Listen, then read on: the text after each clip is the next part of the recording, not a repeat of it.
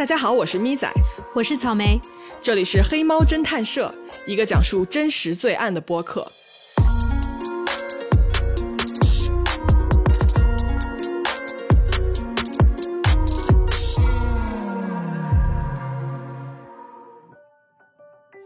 Hello，各位好呀，欢迎来到黑猫侦探社。Hello，我在干什么？干什么？你为什么要高八度？为什么要高八度？嗯嗯嗯 大家好，诚恳一点。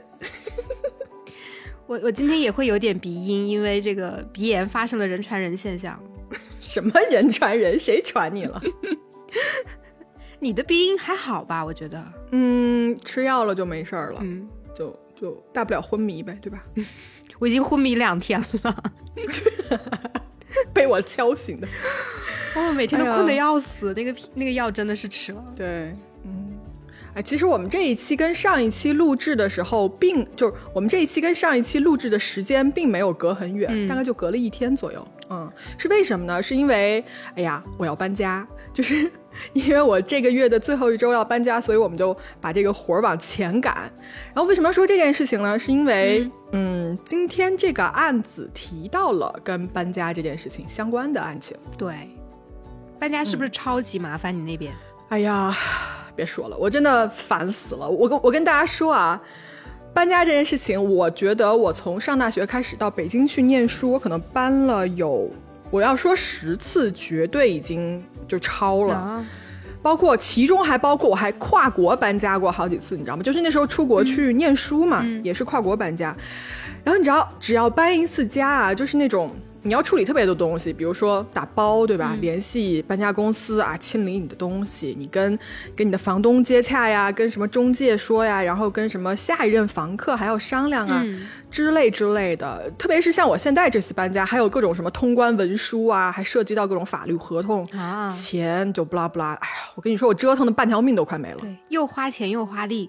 对，嗯，我觉得大家但凡能贷得起款的，还是买一个自己的家吧，这样就可以不用再搬家了。我真的，我的太太讨厌搬家了。嗯，但是你你买了房子，要搬的话还是得搬呐，而且还更麻烦。先卖了这边的房子，再去那边买一个。这你们这种炒房，我没有。我觉得买了自己房子，我就会一辈子不搬，就永远住在那儿。嗯，是的。我我当时就是我我们家买房子的时候，我是买的我租的那栋房子的楼下，啊，嗯，所以我、哦这样子啊对啊，所以我我来北京我就搬过两次家吧，因为我真的是非常讨厌搬家，非常非常讨厌。嗯，对，所以我那当时搬家的时候，我是拿行李箱搬的，每天蚂蚁搬家，挪来挪去就挪完了。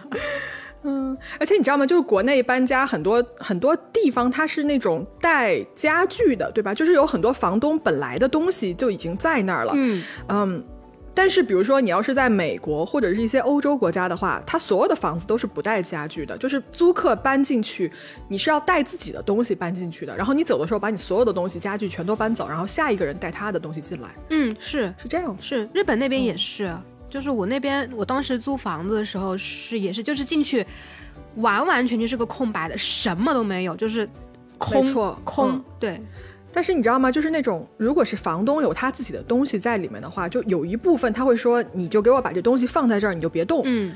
啊，然后你平常也不要用什么的，就是你你就留那儿就行了。所以一般碰到这种情况，我就会放那儿不动，然后我也不去管。嗯，对，还有，嗯、国内有的时候就是，比如说我去租房看房子的时候，也看过一些，就他比如说他要出国了，然后他留了一个屋子的东西放在那儿，然后他把那个屋子锁起来，就是说这个屋子不动了，其他东其他对地方你都可以去这种。我当时就我就会嗯好奇，我就嗯，你越不让我进去，我就嗯越 越觉得就越想看是吗？是的，嗯，其实我们今天想说的这个故事啊，就是一个这种所谓房东留下来的这么一个秘密。嗯好，那我们开始讲今天的故事。嗯时间呢，来到一九九九年的九月二号，地点呢是美国纽约州的这个叫做 Nassau 的一个城市。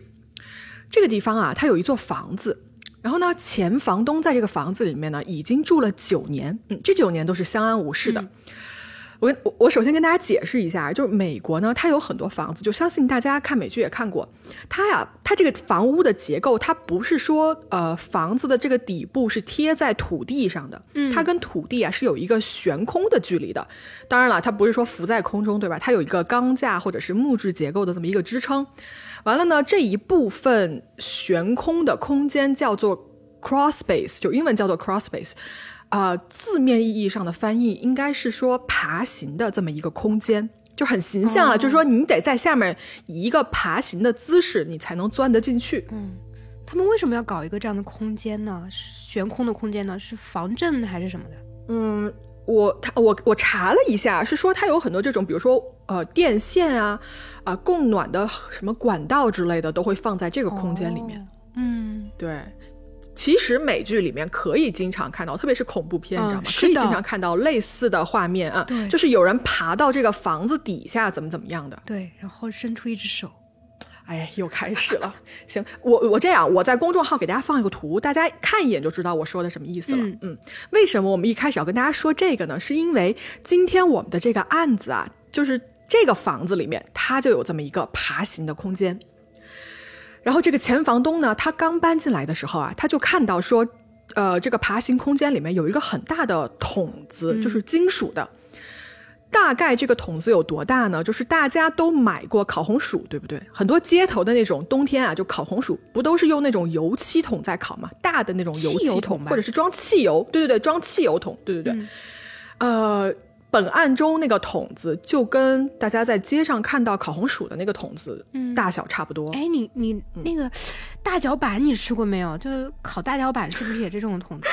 这是长沙的特产吗？嗯嗯嗯，没有，就是像那种一个馕，那个饼是吗？一个那个饼，对，然后里面有甜的，甜的有咸的。我吃过，叫啥？你不知道？突然被唤醒了。对，你不叫大脚板吗？我妈说就叫烤饼啊。哦。我们叫大脚板呢，你你们重口味吧？这也太，它像鞋垫一样啊，就是对对对，它像个鞋垫，嗯，就把它弄好了之后贴在那个桶子边缘去烤。是的，嗯，对对。的，嗯，好好，你说好好说凶案，就开始聊吃的，嗨，行吧，说回来啊，就是这个前房东呢，虽然知道这个桶子在下面放着，但是呢，他就没有管。为什么呀？首先，这个东西应该是他前面的那个房主留下来的。完了呢，他搬进来的时候呢，就想说，我想把这个桶子就是弄出去。嗯，但是吧，这个桶子，对对对，但是这个桶子它巨沉无比。我查了一下，转换过来应该是有三百多斤，因为美国那边是用磅嘛，我转换一下单位是有三百多斤这个重量。哎，这个房东他就说。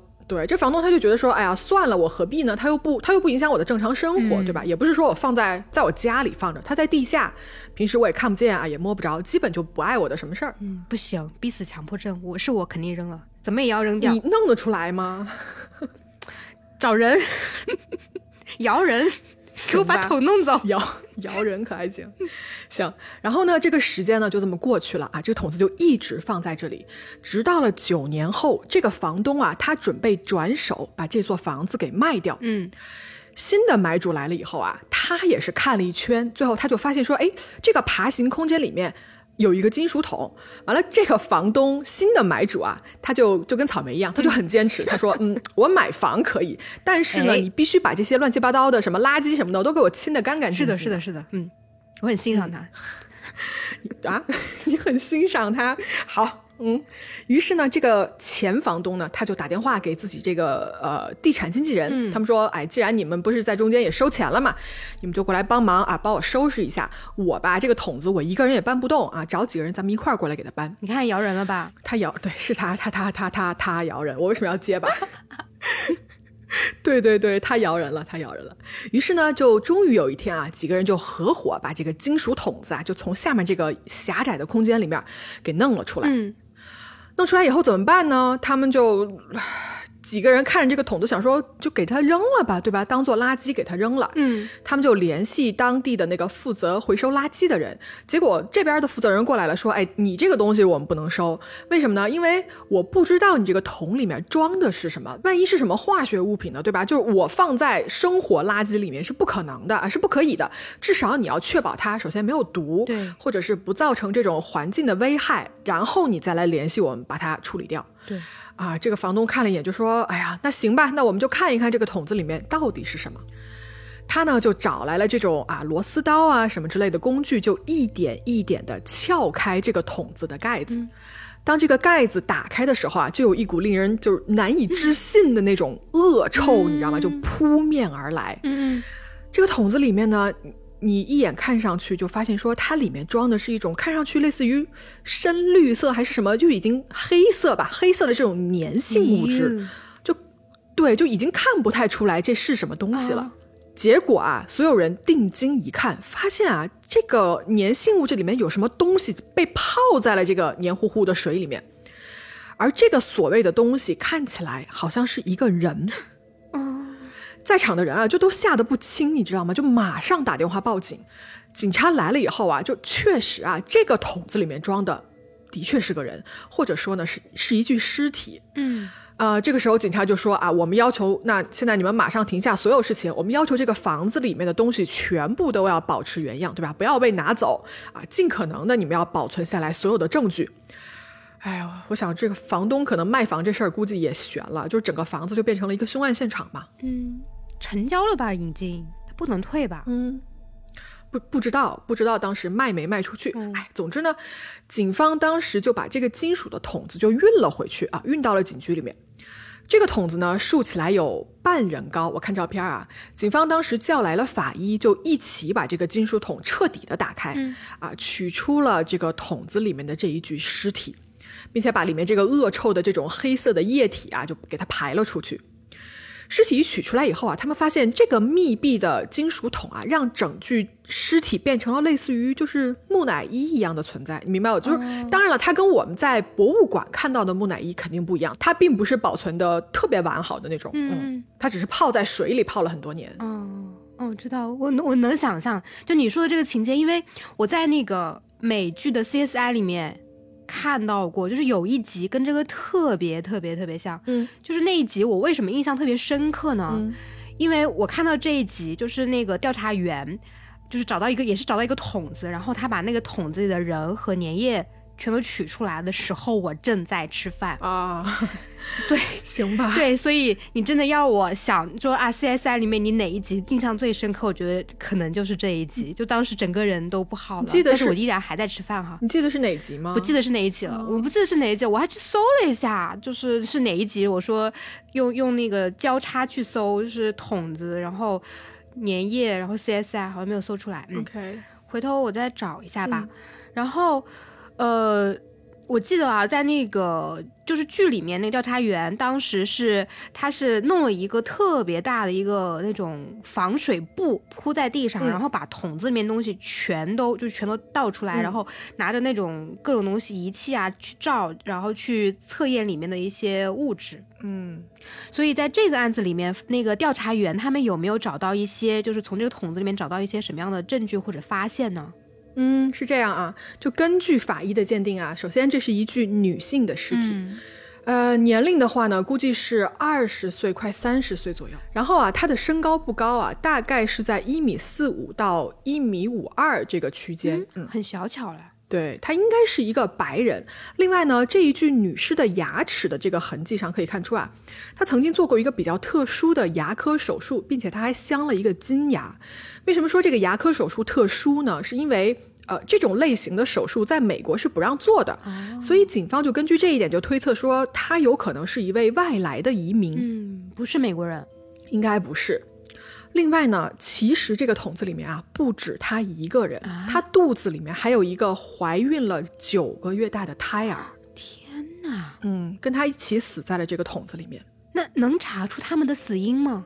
呃，法医的结论是，他是一个头部的钝器伤，就一看就是谋杀，而且这个抛尸方式也能看出来了，对吧？就不会不可能是自杀嘛。嗯，那他们在这个桶子里面待了多久呢？能推测出来吗？就如果你往回推的话，就至少这个前房东搬来的时候，他就已经在那儿了，对吧？那么至少是九年嘛。对对对，但是看这个尸体的状况，肯定不止九年了。对，从这具女尸的这个衣物啊，然后她的钱包，可以其实嗯怎么说，分析出她大概处的这么一个时代。那么看起来其实是几十年前，甚至啊可能更早，在上个世纪的六十年代。所以如果你这样想的话，可以粗略的推断说，这具尸体在这个桶子里面可能泡了有大概三十多年之久。三十年，嗯。那么接下来一个问题，对吧？就所有人都想问说，那他到底是谁？对，桶桶子里面还有没有其他的线索可以，比如说证明他的一个身份呢？嗯，有，就这个桶子里面啊，除了尸体啊，然后衣物，还发现了一些其他的东西。首先呢，他们在这个桶子里面啊，发现了一些绿颜色的染料啊，塑料花的一个花瓣，不知道为什么在那儿，还有一个包包，这个包包里面有一本地址簿。那你说，你说这种本子上面肯定会有详细的写下来的信息，对吧？啊，确实，但是你想，如果某一样这种纸质的物品在湿水里面泡了三十年，你说这个可见度还剩多少？都泡烂了吧？对，就这个地址簿上根本你看不清上面写过什么了。但是呢，这个发现也不是完全没有用。就警方啊，他们这个专业的技术人员啊，就对这个纸张进行了修复啊。这怎么修复啊？啊，是这样子的，他们把这个地址簿啊就放到了干燥柜里面，然后呢，试图用一种啊光谱仪来还原上面的内容。哦，高科技。嗯，是的呢。不过呢，就与此同时啊，警察也没歇着，他们还有一个关键性的证据可以查，就是这个桶子。嗯，桶子本身是吧？对对对，就这个金属桶啊，经过警方的查验，它是一九六三年制造的，当时是用于就是运输染料的。有没有发现，就是一九六三年，对吧？六十年代合上了，然后染料这件事情在桶里面，对，也合上了。嗯，他们可以查到的记录啊是这样子的：这个桶子啊，曾经被运往过一家叫做 Melrose 的这么一个塑料制品公司。塑料。对这个公司是怎么回事呢？就警方顺着这条线索往下查的时候，发现说这个公司曾经的一个股东啊，这个股东首先他名叫 Harold Elkins。为什么要特地提这个人呢？是因为他曾经就是发现了尸体的这个房子的前任房主之一。哦，这么巧？嗯，所以这一下就突然间就串起来了，对不对？对，嗯。但是呢，警方啊这一会儿并没有打草惊蛇去直接逮捕他，或者是去问他话之类的，就是因为如果你要实施逮捕的话，可能还需要一些决定性的证据。那么我们再回到这个法医的实验室啊，看一眼刚才在晒干的那个地址簿啊，那个纸张怎么样了？嗯是这样的，他们呢用了一种仪器啊，这个仪器，哎呀，这个英文名叫做 Video Spectrum Comparator。哎，听起来很专业啊！我不是很确定翻译的是不是准确，好像是叫做视频光谱比较仪，就是它可以用一种光波让人眼无法检测到的东西呢，就显现出来，变成一种肉眼可见的这么一个仪器。这道题我会啊！这位同学站起来回答 一下。看，就是你看过 CSI 的肯定都有印象，因为我记得啊这个东西就是基本上跟努米诺那个反应是。就是一样的频率会出现在这个 CSI 里面。OK，它有一个，我我查了一下，这个东西的中文名应该叫做文检仪，就是文字的文，然后检，对，检是检测的检。哦，它是在那种司法鉴定领域还有物证领域特别广泛使用的这么一种。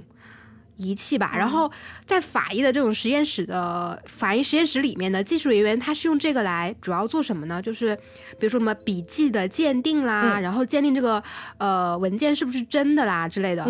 然后呢，他还可以检测，比如说比这个案子里面有枪击的那个事件发生，它可以检测衣物上面是不是有枪击的一些残留物。嗯。它其实一种嗯成像设备吧，就像你说的，它是可以帮助技术人员去处理那种啊难以分辨的一些文件的，就识别文件上面隐藏的一些文字和图像吧。嗯啊，感谢来自专家的解说。哎，真的，我就是 C S I 里面就是那个仪器特别厉害，嗯好像《见证实录》里面也有吗？就港剧那种是吗？有吗？我觉得没有，我觉得《见证实录》没有 C S I 那么高级，好像有时间差吧？因为《见证实录》好像二零零几年的嗯，有可能，对对对，嗯，对。然后我看资料里面说啊，这个就是这个案子里面出现的这个。仪器的名字，就是在媒体里面有个报道是说是 C S 不是 VSC 两千两千对，然后我查了一下，现在已经发展到了 VSC 八千了呢。嗯，科技正在进步，是不是？对。啊，扯远了啊，就是这那这个仪器，呃，技术人员有通过他看到那个地址簿上写了什么呢？哎呀，就是这个东西吧，它虽然在这个桶子里面泡了长达三十年嘛，但是啊，在这些呃技术手段下面呢，法医其实可以隐隐约约找到一些关键的信息。首先啊，他们在这些纸上呢找到了一些手写的痕迹，手写的什么呢？就是一些地址和电话。然后他发现这个电话号码是一个国外的号码，所以警方就去找了呃当地的移民局。在这一系列信息比对了以后呢，出现了一个人，这个人名叫 Rena。Rena。Rena 呢，她是一九四一年出生的。她早在一九六六年的时候啊，从一个叫做萨尔瓦多的国家移民到了美国，并且呢，移民过来以后呢，她在当地的一家塑料厂工作。没错，就是我们刚才提到的那个叫做 Melrose 的塑料厂。另外呢，这个本子上啊，还写了一句手写的话，叫做 "Don't be mad, I told the truth." 不要生气，我说了实话。嗯。这句话就很有意思了，对不对？就是谁生气，然后你说的什么实话呢？嗯，对。那所以这个 Rina 她确定就是这个桶中死者的这个名字了，对吗？对对对，Rina，她应该就是这一具女尸的真实身份了。完了呀，法医还在这个本子上面找到了一个叫做 Cathy 的女性的名字。嗯，那她又是谁呢？嗯，她应该是 Rena 的好朋友，就是她的闺蜜。因为警察呢，他顺着这个线索啊，就找到了这位女性，并且啊，来到了她的家门口，就去敲门，你知道吗？就向她询问相关的情况嘛。这个 Cathy 啊，她开门看到警察。并且这个警察说：“你好啊，我们是来查一个叫做 Rena 的这么一个女人，就请问你认不认识她？”当时 Cassie 是非常非常震惊的，就是那种，就是你们怎么知道她？就说这个人已经失踪了很长很长时间了。完了，在接下来跟警察的对话中呢，Cassie 提供了一些非常有意思的线索。嗯，什么线索呢？首先，他跟死者 Rena 确实是很好很好的朋友，就是。他也是移民，然后这俩人是在上英语课的时候认识的。当年啊，也就是一九六八年的时候啊，在当年十一月份的某一天，瑞娜就突然过来跟他说：“说哎，说我要搬家了。”然后凯 h 就说：“啊，为啥呀？你嗯怎么了？就突然要搬走？”瑞娜说：“啊，我交了一个男朋友，并且呢，我怀了他的孩子。”他还说啊，说这个男朋友呢，打算把她安置在新泽西的某个公寓里面，然后让她把这个孩子生下来。那么大家肯定要问了，说那这个孩子的爸爸，也就是 Rena 的男朋友，到底是谁呢？嗯，Cassie 呢，当时也有同样的疑问，于是他就打听了一下，立刻就知道了谜底。其实啊，这根本就不是什么秘密。这个所谓的男朋友，其实就是 Rena 工作的这个工厂的老板。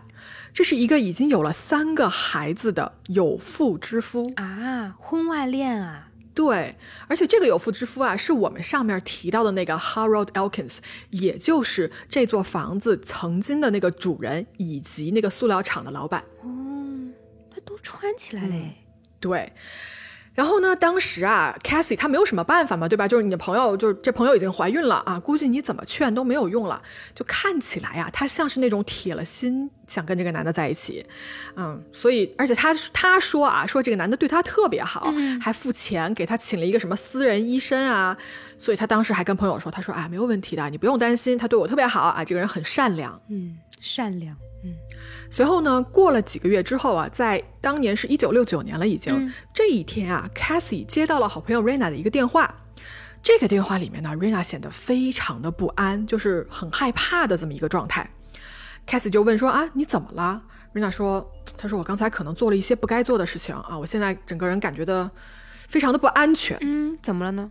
瑞娜跟他说啊，他说我给这个男的的妻子打了个电话，然后告诉了对方说我怀了你老公的孩子，然后这件事情呢让这个男的知道了，所以这个男的就非常非常的生气啊，生气，那是不是那个电话簿上写的那件事情啊？对，我觉得那句话其实写的就是这件事情。嗯嗯嗯。当时啊，就是拿着电话的这个 Cassie 呢，他就安慰了一下 Rena，他说啊，你不要你不要着急啊，不行我就过来看看你。嗯。但是当天晚上啊，他他人没有过去，他是准备第二天去看一看的。结果到了第二天呢，他说他记得很清楚啊，Cassie 他记得很清楚，说那一天是一个周二的早上，这天早上啊，Rena 又给他打了一个电话。瑞娜在电话里啊，对着这个 Cassie 就狂哭，一边哭一边说说她要杀了我，她说她要杀了我，就一直重复这句话。Cassie 呢，这个时候就急了，你知道吗？他就赶紧穿好衣服就冲出门，但是因为啊，这俩姐妹她们就。家距离的有一点远，包括他当时呢，Cassie 他没有什么钱，就没有办法说打个车打个车或者怎么样。对他坐的是公交车，结果把这公交车又晚点，而且呢，他在找 Rena 家的时候还迷路了，所以中间其实耽误了很长的时间。最后他赶到 Rena 家的时候，就已经是接到那个求救电话的两个小时之后了。嗯。他回忆说啊，当他走进那个家门的时候，他记得这个屋子里当时的每一个细节。首先，当他到的时候啊，这个门是开着的，不是说这个屋子没有锁门，你可以把门把手拧开走进去，而是门都没有关，直接是打开着的，大门敞开着。对。另外呢，在这个厨房的炉子上啊，还放着那种温度还有一些烫手的食物，不过煤气已经被关掉了。嗯。说明没有走很久，对，没错。完了呢，呃，Rina 当时她穿的这个蓝色的拖鞋啊，就只剩下一只了。她出门经常要穿的那个大衣呢，还挂在衣架上。她出门的那种什么手套啊、靴子啊，全都在，但就是人不见了。所以感觉啊，整个现场的那种状态是说。人首先应该刚走没多久，对吧？就厨房东西还是热的。第二是说，感觉这个人走并不是准备好了要走，而是被人就是强行拖走，或者是在一种很紧急的情况下离开的。嗯，是，是这种感觉。对于是呢，Cassie 就看到这种情形嘛，他马上就去警局报警了。结果警方呢就说：“哎，说不好意思啊，立不了案。为什么呢？”警方是这么说的，他说：“首先啊，你不是他的家人，另外吧，呃，这个叫 Rena 的人他也没有失踪多久啊，对吧？你这个现场看起来也没有什么犯罪的迹象，那我我说实话，我们帮不了你啊，不好意思啊。这个他说的倒是有道理，但是那你听到人家这么着急了，怎么能不管呢？人确实是不见了呀。嗯，其实我不知道在当时那个年代，为什么警察对这件事情就完全不管。”我我瞎猜一下，是不是因为 Rena 是外来移民，而且那个大时代背景下嘛，警察很有可能对这一部分人是区别对待的啊，但我不确定啊。反正呢，事实层面上就是说，警察接到报警以后，确实没有管这件事情，甚至呢，他们都没有去找这个威胁要杀了 Rena 的这个所谓男友聊一下，都没有。好吧，这警察也是。嗯。于是呢，Rena 就这么失踪了，而且这么一失踪啊，就是三十年。简直就是人间蒸发，再也没有她的任何消息。而 Cassie 呢，也再也没有见过这个曾经的好朋友、好闺蜜。直到三十年后的这一天，警察突然来敲门，问他关于 Rena 的事情。所以大家可想而知，这个时候的 Cassie 能有多惊讶。嗯，那确实。嗯，在听了 Cassie 提供这些线索以后啊，警方呢就更加锁定了说这个叫做 Harold 的这个男的，对吧？他不对劲。但是呢，在直接去找他之前啊，警方还想另外找一个人聊一聊。谁啊？这个人啊，是当年跟 Haro 一起开塑料厂的这么一个合伙人，叫做 Mel。呃，他这个时候已经八十岁了。完了，这个人住在佛罗里达。嗯，警方呢就找到他啊。这个 Mel 呢，他非常的配合。警察给他看了那个桶子的照片，对吧？他说啊，他说这个没错，这就是我们当年啊用的这个桶子。我们工厂一直都是使用这种金属桶。那警察又问说：“啊，我们发现有一个年轻的怀孕的女人死在了其中一个桶里面，啊，说你有什么能想到的相关的东西吗？”没有就想了一下，他说：“啊，他说我们当时啊，这个工厂里面确实是雇佣了很多移民的人来打工。”他记得说，大概在某个时候，就这个 Harry 啊，这个老板，他跟其中一个移民的女人就开始两个人就在一起。完了，这个女生很漂亮，但是他不记得这个女的的名字了。嗯，这跟 Casey 的证词也完全对得上哎。没错，嗯。完了，他回忆说，有一天就突然有一天，这个女孩就消失了。但是你知道吗？因为当时的这个移民啊，它的流动性其实是很大的，所以当这个女孩不再出现了以后。他其实也没有想起来要去问或者要去管啊，所以这件事情就就这么过去了。嗯，嗯，在这个时候呢，呃，得到了这两方的证词以后，警方终于觉得说，OK，是时候了，我们可以去找这个叫做 Haro 的人聊一下了，可以实施逮捕了吧？反正是出警了，嗯，出警了，出警，嗯，你是想发表情包吗？于是呢，警方就来到了佛罗里达州啊，因为这个时候 Haro 他也搬家搬到这里来，警方呢就到了他们家门口啊，敲门。这个时候啊哈罗这个人呢，他已经七十一岁了。他自己本人过来开的门，警方开门见山就说：“说你好，我有几个问题想问问你啊，请问你知道你以前的这个房子下面有这么一个金属桶吗？”哈尔就看了一下照片，他说：“啊。”不不知道啊啊，这什么东西？嗯，装傻呢？对，警方其实心里很清楚嘛，就这个人肯定在说谎，因为一切的证据都已经指向他了，就很明确了。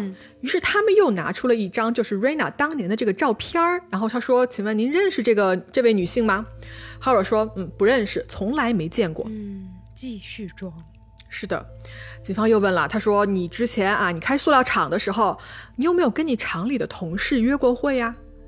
哈尔想了一下，他给出了一个模棱两可的答案。他说：“嗯，我确实有过一次外遇，但是呢，因为时间太久远了，我根本就不记得他的名字了。名字都不记得，不可能吧？”嗯，警方接着问啊，他说：“那你当年那个约会的对象，他有怀过你的孩子吗？”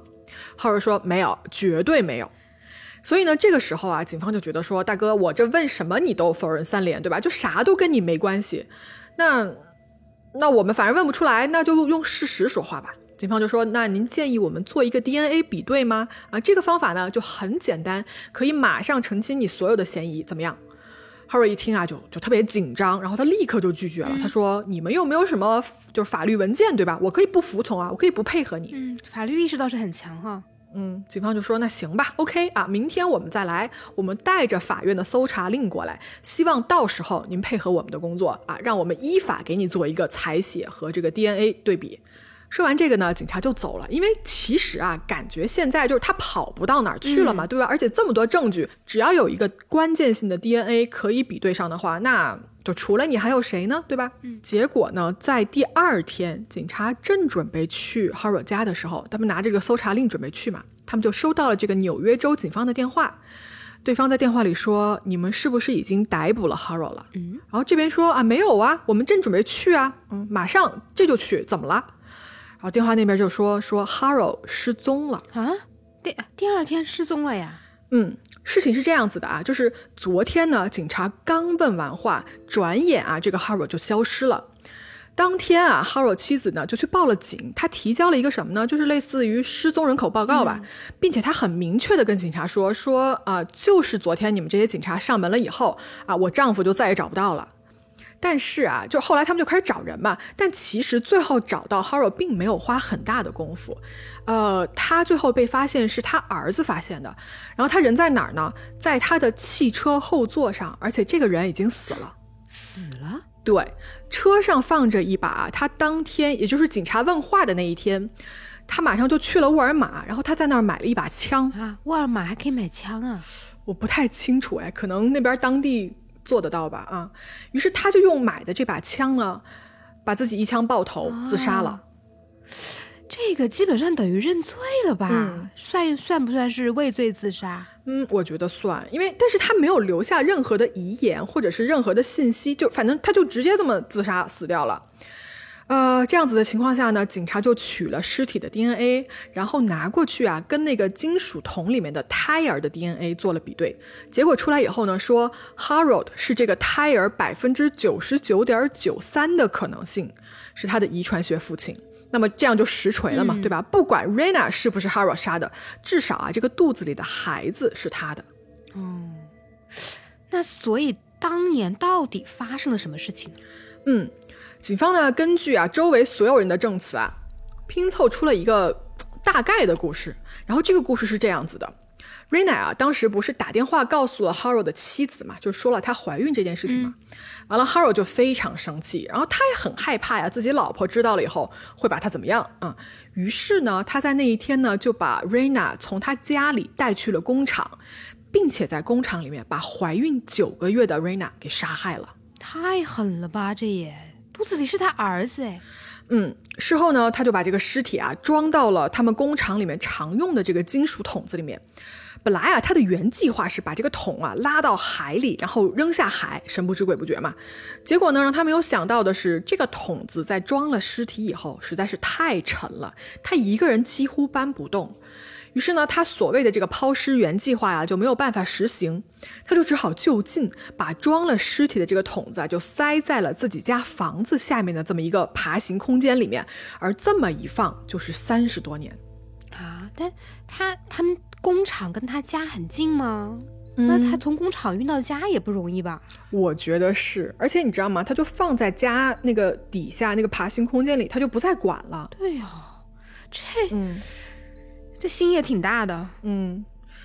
后来呢，这座房子的房东啊，就换了一个又一个。所有的房东，所有住这个房子的人都知道这下面放了一个桶子，知道它放在哪儿，知道这个东西很沉，但是谁都懒得清理它。直到三十年以后啊，这个新房东的坚持，让这个所谓埋葬了多年的案子终于得以重见天日。嗯，也多亏了这个新房东，受害者终于算是可以安息了吧。对，但是你觉得这个案子还有疑点吗？嗯，什么呢？我我是觉得就是，嗯，基本上的这个讲说法我是可以信服的啊。但是唯一有个地方我是觉得比较奇怪的是哪儿呢？就是不管他是也我看到也有说在家里面，就是警方也就他没有确定是在家或在厂子，他们猜测是在厂子，也可能是在家。嗯，所以不管是在家或者是在他们厂子里行的凶，那个桶那么重，他一个人怎么可能弄到他们家地下空间的呢？就算是他一个人弄的话，这个动静我觉得是不是也会很大呀？所以我觉得哈，有可能他老婆是知道的，嗯，甚至有可能是同谋。因为为什么觉得是同谋呢？因为他在警察找上门的第二天就自杀了，嗯，就是这个情况，他他是可以选择自杀啊，但是有没有可一种可能是他想袒护某一个人？嗯，因为 Rina 当时不是跟他老婆说了怀孕的事情之后嘛，他特别特别生气嘛，说不定他因为过于爱他老婆，就是那还敢出轨？嗯，不知道，可能就是渣男吧。嗯，也对。哎呀，这个脑洞怎么说呢？就无解，你知道吗？因为事后啊，Haro 这个家人呢，根本就不接受任何的采访，就他们什么都不说。嗯，对，那也没有办法知道，就算他们接受采访，也没有办法知道。是。那之后呢？Rina 她她的遗骨怎么处理的呀？嗯，他没有被安葬在当地，他的遗骨是被送回了他的老家，就是萨尔瓦多啊，这是一个中美洲北部的一个沿海国家啊。就最后等于 Rina 她就回到了家人的身边。哎，对他家人这么多年没有找过他吗？嗯，怎么说呀？就是他的母亲其实这么多年以来就非常担心自己的女儿，因为在当年女儿去了美国以后啊，是一直是会定时的给家人写信的，但是突然有一天就再也没有信件过来了，就没有联系了，所以他的妈妈其实非常的着急。呃，后来有记者去采访这位老人的时候，他说他曾经梦到过女儿在梦中啊，就是女儿在一个桶子里面向他求助。啊，嗯。当他收到就最后啊，当他收到女儿遗骨的时候啊，这位老母亲就已经九十五岁了，而且在女儿尸骨回家之后的一个月，她也去世了。她最终是跟女儿是埋葬在一起的。嗯嗯，所以故事的最后呢，瑞娜跟她未出生的这个孩子啊，还是哎呀回到了属于她的这个地方吧，回到了呃爱她的人身边。所以故事到这里就结束了。嗯。算是入土为安了吧？没错，就是结局还是能让人有点欣慰的，就是也是沉冤得雪了，然后受害人也获得了他的平静。嗯，凶手也。那说到这个桶中人的案子，其实我想到好几起日本发生的这种类似的案子。哦，有，而且真的是一个比一个血腥。嗯，有一个你肯定听过的，叫做日本林濑汽油桶水泥杀人事件。嗯嗯，是没错，那个很有名的。对，这个是呃发生在一九八几年的一个日本东京的一个案子，当时是一个女高中生遇害了，然后。施暴者是几个未成年人，他们是用那种非常非常残忍的方式去虐杀了一个少女吧，然后把她放在汽油桶里，用水泥桶封存起来，嗯，就特别残忍。然后还有一个，那个是二零一一年吧，二零一一年在尼奇的一个案件。然后这个你这个案子在 Wiki 上面就直接就是尼奇事件。因为他这个案子特别的庞大，但是它的起因呢，其实就是一个汽油桶的遗体遗弃事件。嗯，就是有人在一个租借的仓库里面发现了一个装满水泥的一个铁桶。嗯，然后呃，警方就从这个铁桶里面呢，就找出了一具女尸。他们就顺着这个女尸查出了一个，那个是一个精神控制的连环杀人案，就死了很多人。嗯。这个案子，我当时是我我我记得印象比较深刻，是因为我当年做过这个新闻，就是我写过这个案子的一个一个报道，翻译过。嗯嗯嗯。然后那个时候我光是捋他那个人物线呢，我就捋到头都爆炸了啊！这么复杂，头都秃掉，特别特别复杂，因为他关系好多个家庭。OK。然后。对，然后那个是一个有女魔头，她控制了这几个家庭，然后害死了。是木岛佳苗吗？不是不是，呃，苗书讲叫什么江什么贞子？江江什么江啊？江什么贞子？哦，反正我捋了那个人物关系，真的是巨复杂。所以我们今天呢，不讲上面两个案子，我们 那你说什么呀？我讲一个比我离我比较近的。OK，好，其实不是。就是我在我不是大阪的，我是在日本的时候在大阪上学嘛。然后这个案子是发生在大阪府的一个和泉市，它离大阪、离京都都不太远。哦，日语大生草莓，还好还好。这个案子发生在二零零九年的十一月吧。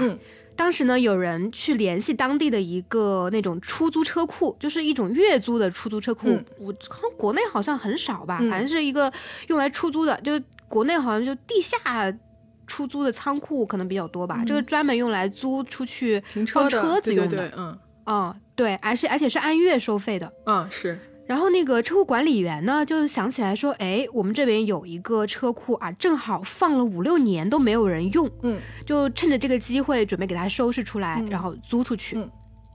然后这个管理员呢，他就打开了这个车库的卷帘门，他发现啊，里面是停了一辆银色的车，然后放了两个淡蓝色的汽油桶，还有一袋没有用完的沙子。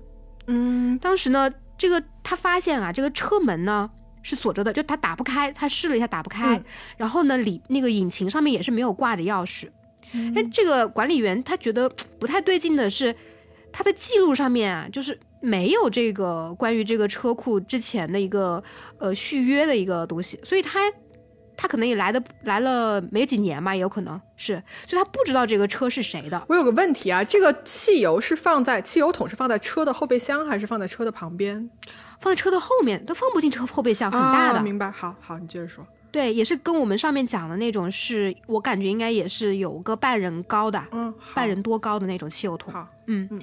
然后呢，呃，这个管理员他还打电话报警了，嗯，说啊，我们这里有一个可疑的汽车和两个汽油桶，非常的可疑，你们过来看一下。嗯，我觉得他直接报警就也是觉悟很高啊，因为搁我我会想去看看那是什么东西，但我觉得他报警是不是因为？有味道，就太臭了，或者怎么样？我感觉他有可能是觉得就是可疑，嗯，知道吗？嗯嗯，日本人就是不可疑的东西，他就啊报警。好，懂了。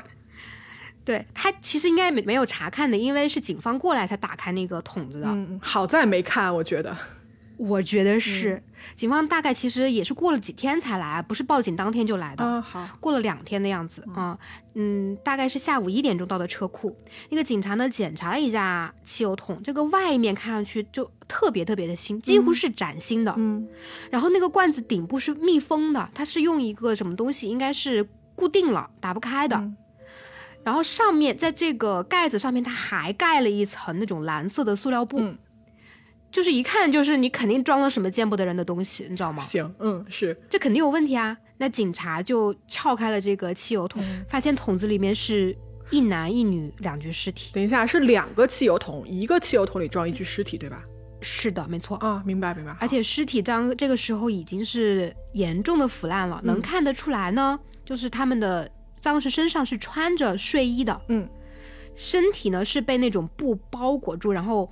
放进了一个大的塑料袋里面，嗯，之后再用胶带把那个大的塑料袋缠紧，放在了那个汽油桶里面。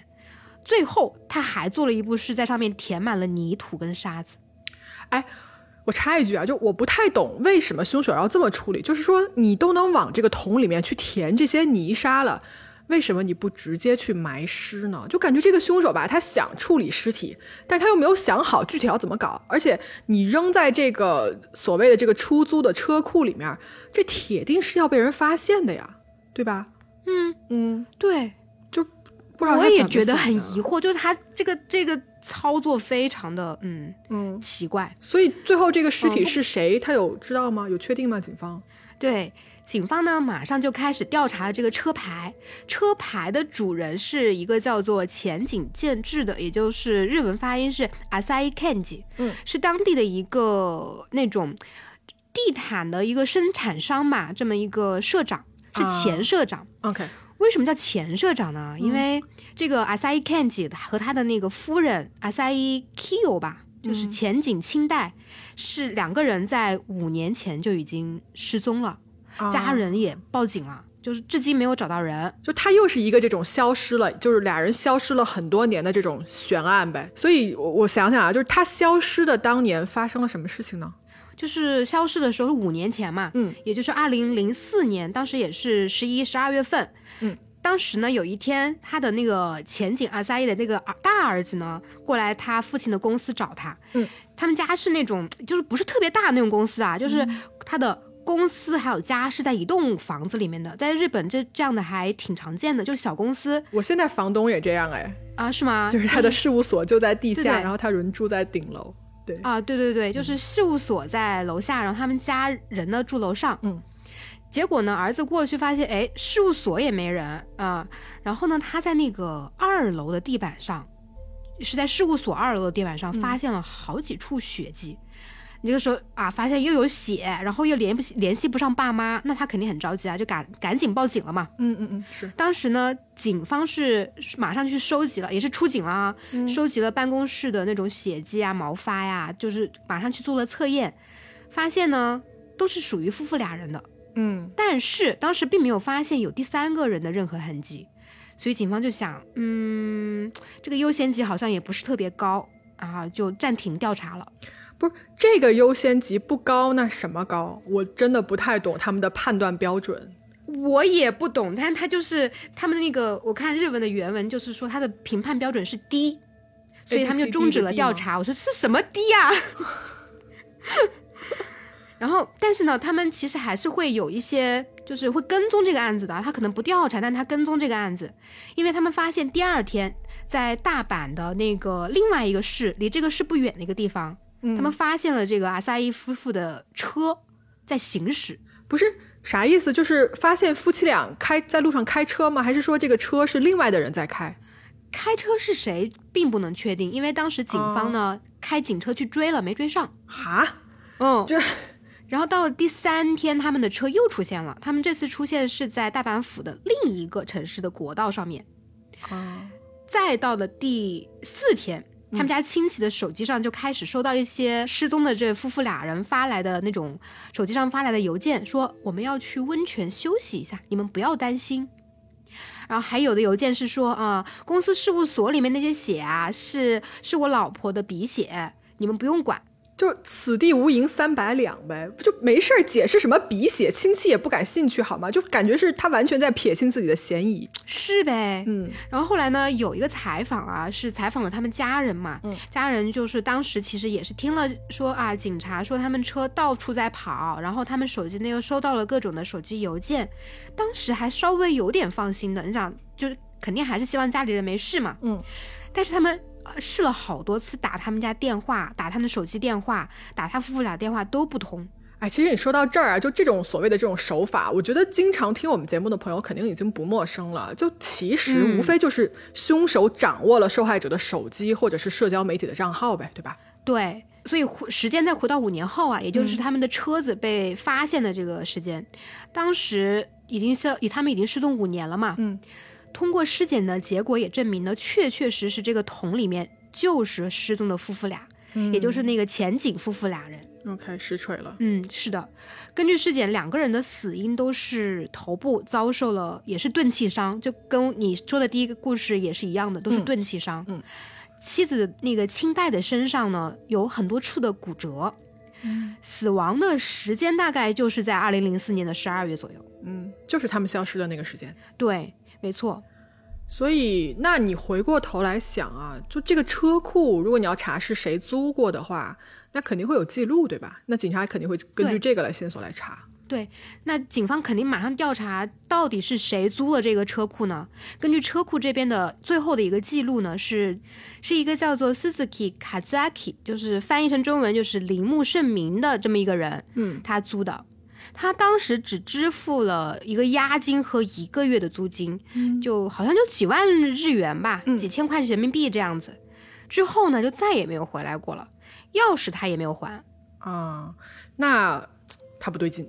对呀，不哪是不对劲啊？这是马上实施逮捕。然后这个铃木的嫌疑，就是我觉得是明显的不能再明显了嘛。而且他当他当年呢是一个建筑工人，他在五年前是帮这个前景他们家呀是修过房子的啊。警察呢在车库的车子里面呢，他发现了就是这个呃 Suzuki 这个铃木他签署的这个车库的租赁合同，嗯。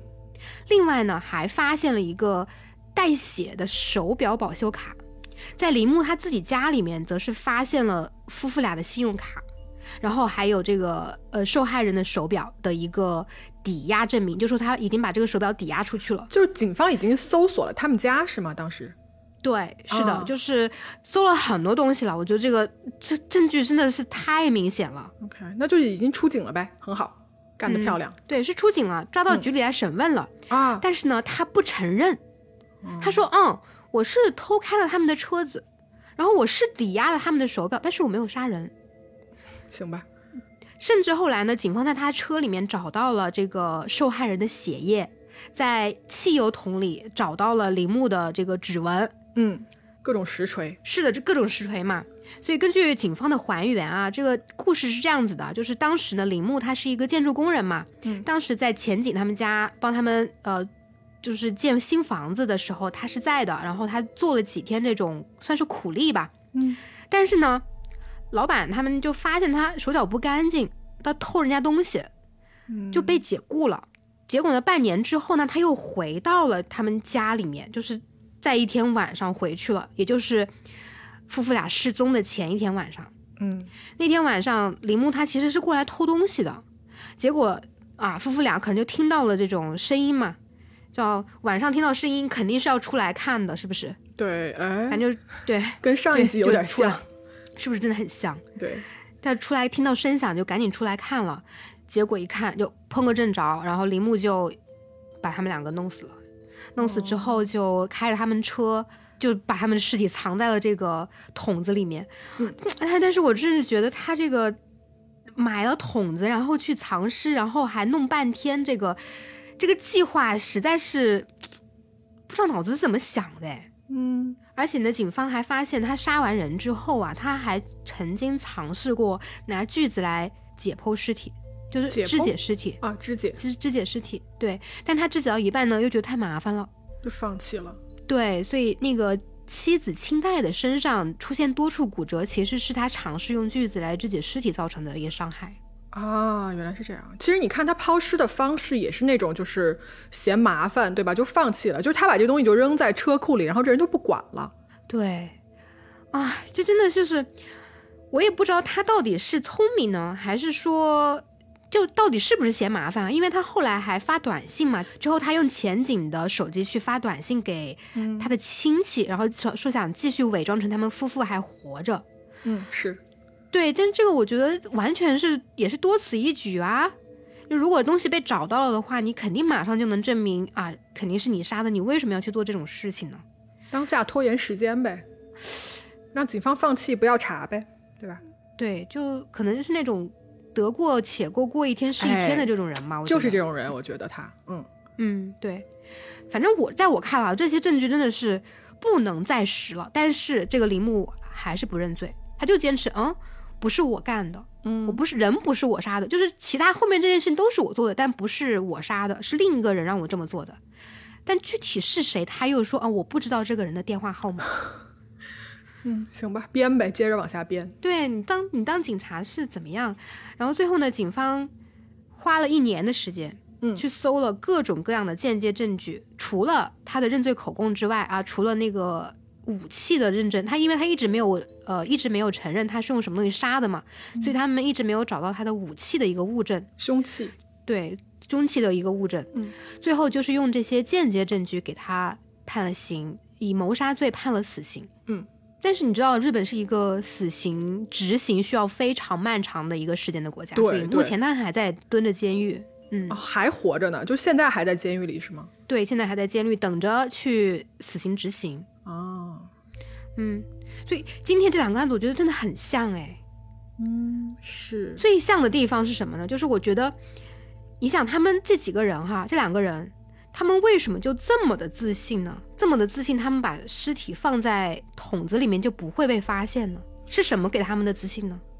我觉得啊，就跟你刚才说的一样，就这两个人都感觉有一种就是当下我把它处理完了就得过且过的这种感觉。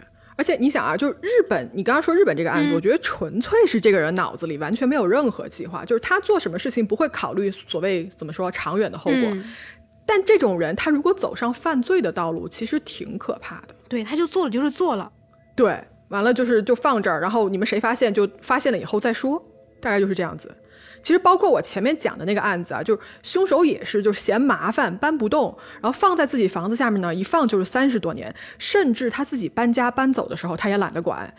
我觉得他们都是抱着这种侥幸心理，就觉得说天知地知啊，其他人不会察觉，这东西一一被掩埋就是多少年，然后可能我到我死了之后都不会有警察来找我。但是你看，苍天饶过谁？结果哪知道苍天饶过谁？就是，嗯，行啊，那我们今天的这两个案子差不多就说到这儿。那最后，草莓要不要加个灵异故事？我讲个恐怖故事。奇怪的传统？我讲个恐怖故事。真的有啊？真有吗？这已经录到一个小时二十多分钟了。行，你来，你来，你来，你来。一句话恐怖故事，明天就是星期一了，要上班了。不是，大家听到这集的时候已经是星期一了，明天就是星期二了，要继续上班。你为什么不说大家大家好？今天是星期一，恐怖故事完成。对哦，嗯，那好吧，今天的故事就在这里，拜拜。越来越不正经啊！你们看看这个草莓。行吧，行吧，我们今天的故事呢就说到这儿啊。然后大家有什么想跟我们聊的，想跟我们啊接着讨论的，欢迎在评论区，或者是欢迎来到我们的啊微信的这个听友群里面一起来聊天儿。好那就今天这样喽嗯各位拜拜。拜拜。